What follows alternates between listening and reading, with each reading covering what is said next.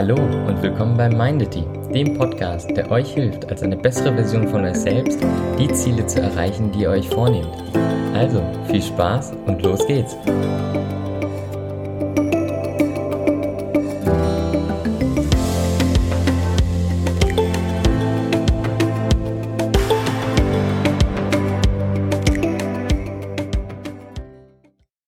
Hey, schön, dass du wieder eingeschaltet hast. In der heutigen Folge geht es um Rhetorik und um Rhetoriktechniken, wie du Leute dazu kriegen kannst, dass sie dir auf jeden Fall antworten. Also pass gut auf, schreib mit, denn das kannst du wirklich jeden Tag anwenden. Bevor ich loslege, folge uns gerne auf Instagram, schau auf unserer Website vorbei, abonniere uns auf Spotify, Apple Podcasts und wo du uns auch sonst immer findest, damit du immer auf dem neuesten Stand bleibst, sobald es eine neue Folge gibt. Gerade im neuen Jahr wird da viel passieren. Also, los geht's. Elicitation heißt das. Ich hoffe, ich habe das richtig ausgesprochen. Das ist ein englisches Wort, ein schwieriges englisches Wort, wie ich finde. Aber was die Technik beschreibt, ist es, die Methode oder die Technik, andere dazu zu bringen, sich zu öffnen. Das ist eine Technik, die gerade den, von den Geheimdiensten sehr angewendet wird, vor allem aber auch von Polizei und örtlichen Behörden. Immer dann, wenn man in einem Gespräch, in einem Dialog zum Beispiel Zeugen dazu bringen will, sich zu öffnen bzw. zu sprechen. Viele Zeugen machen ja an sich von ihrem Recht Gebrauch zu schweigen, also nichts zu sagen. Und so kann man mit dieser Technik Leute dazu bringen, sich zu öffnen und so Stück für Stück vielleicht die Informationen rauszurücken, die man hören will. Das ist jetzt keine Foltermethode, also verstehe mich bitte da nicht falsch, sondern das sind Methoden, wie du einfach eine Konversation erwecken kannst, beziehungsweise eine Konversation am Leben halten kannst. Vielleicht wird es klar, wenn ich dir die Methoden im Einzelnen erkläre, dann verstehst du ganz genau, was ich meine. Die erste Methode ist Recognition, also etwas anerkennen.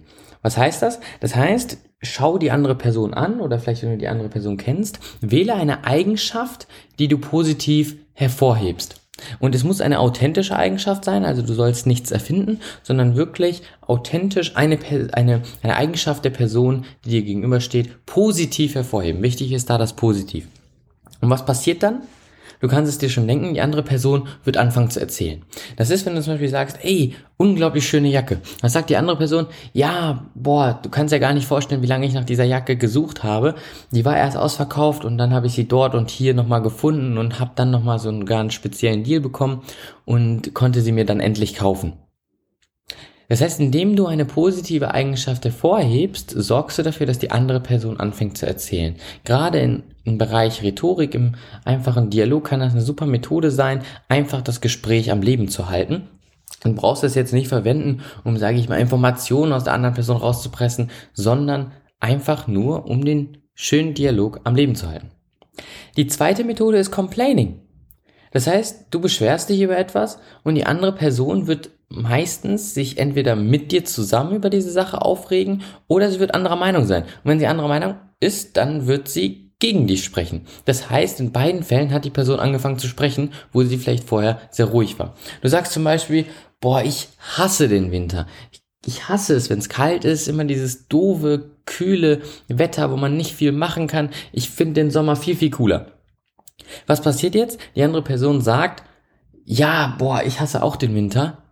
Sommer ist viel, viel cooler, Strand, Sonnenschein, die Wärme, man ist viel freier, viel länger Sonnenschein etc. Oder die Person sagt, nein, echt? Du magst den Winter äh, oder du magst den Winter nicht. Ich liebe den Winter, Skifahren, das kalte Wetter, dieses kuschelige am Kamin sitzen, das ist völlig meins.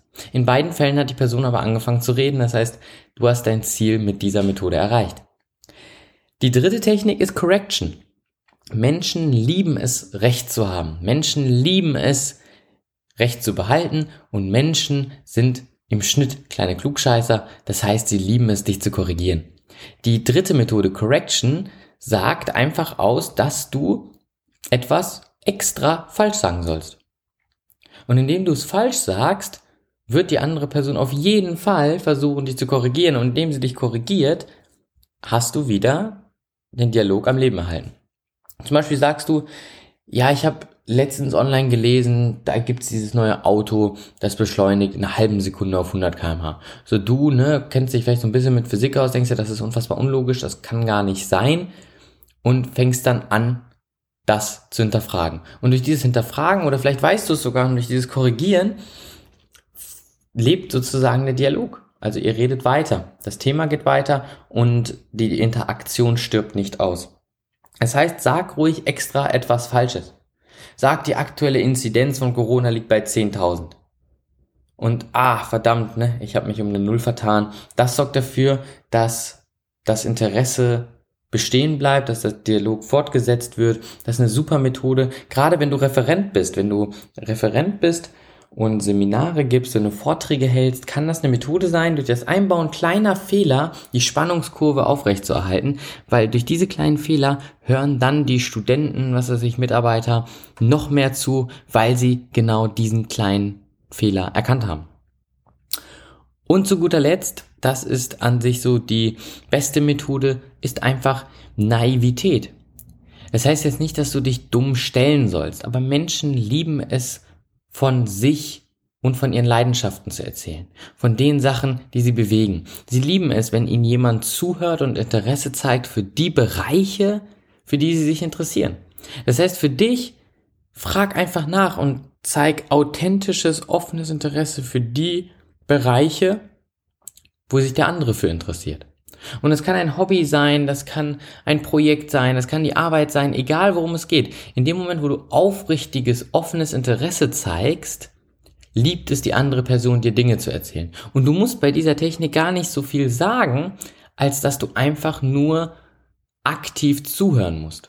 Und das klingt zwar einfach, ist aber unfassbar schwierig, weil die meisten Leute hören halt nicht aktiv zu. Ich habe ja bereits dazu eine Folge aufgenommen, was die größten Fehler beim Zuhören sind. Schau da gerne vorbei, wenn du nicht, dir nicht mehr sicher bist. Aber wenn du einfach nur offen zuhörst, kann das so wertvoll sein und die andere Person so viel bedeuten, dass diese Person sich freut, dir Dinge zu erzählen. Und auch das ist eine unfassbar gute Möglichkeit, das Gespräch weiter sozusagen am Ball, zu, am Ball zu bleiben, dass das Gespräch weitergeht, dass ihr euch weiter austauscht und so sozusagen auch die andere Person zum Reden zu bringen. Das heißt, zusammengefasst sind das die vier Methoden, die ich perfektionieren würde, wenn du gerade im Bereich der Kommunikation und Rhetorik besser werden willst. Das erste, Recognition, das heißt eine Eigenschaft positiv hervorheben. Das zweite, Complaining, sich über etwas beschweren, über etwas aufregen. Das dritte, Correction, also extra Fehler einbauen, damit die andere Person diese erkennen kann, um dich zu korrigieren. Und das vierte, Naivität oder authentisches Interesse, damit die andere Person es mag, dir Dinge zu erzählen. Ich hoffe, du konntest was mitnehmen und übst diese Techniken, damit du auch besser wirst im Bereich der Rhetorik und Kommunikation. Schau auch das nächste Mal wieder vorbei, wenn ich eine Podcast-Folge hochlade. Bis dahin, ciao!